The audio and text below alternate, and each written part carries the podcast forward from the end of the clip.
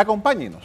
En los próximos minutos estaremos hablando del ajuste al salario mínimo decretado por el gobierno nacional.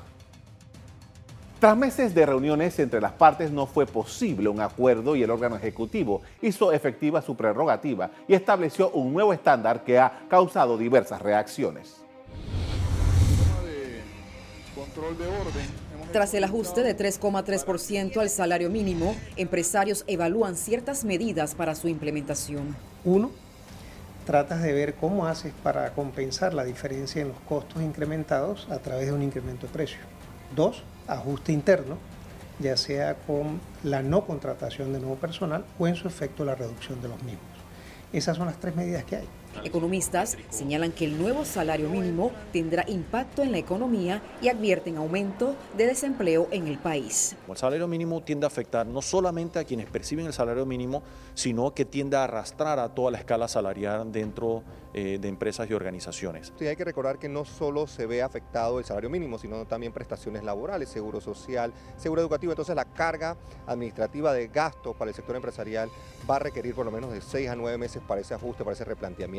El nuevo ajuste se adoptó tras un análisis responsable de los indicadores económicos que debatieron en la Comisión Nacional de Salario Mínimo. En comparación con todos los ajustes al salario anunciados desde el 2011, el del 2019 es el más bajo. En Panamá no hay un salario mínimo único, existen por lo menos 20 montos diferentes dependiendo de la región del país y la actividad económica. Demos un repaso de las consideraciones hechas por el gabinete para decretar el nuevo salario mínimo.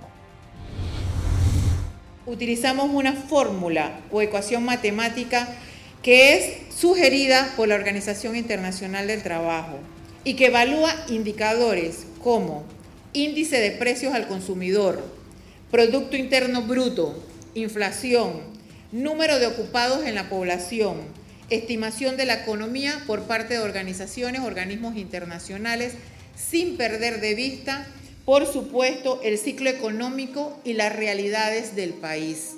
Esto utilizando indicadores macroeconómicos panameños.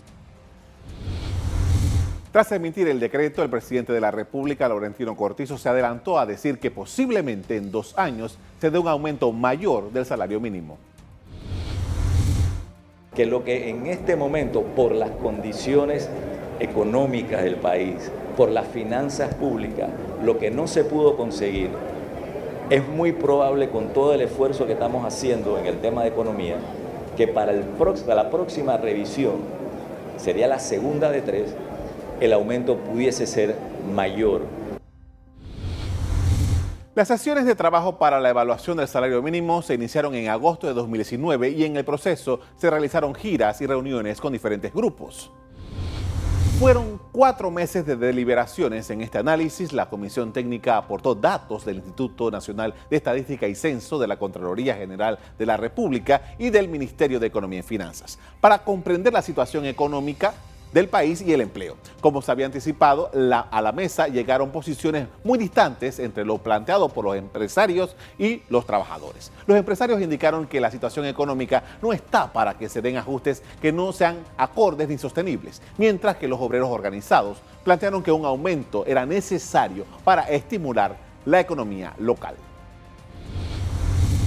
El Código de Trabajo estipula que cada dos años debe revisarse el salario mínimo en el país Bajo el mandato de Cortizo deben darse otras dos revisiones.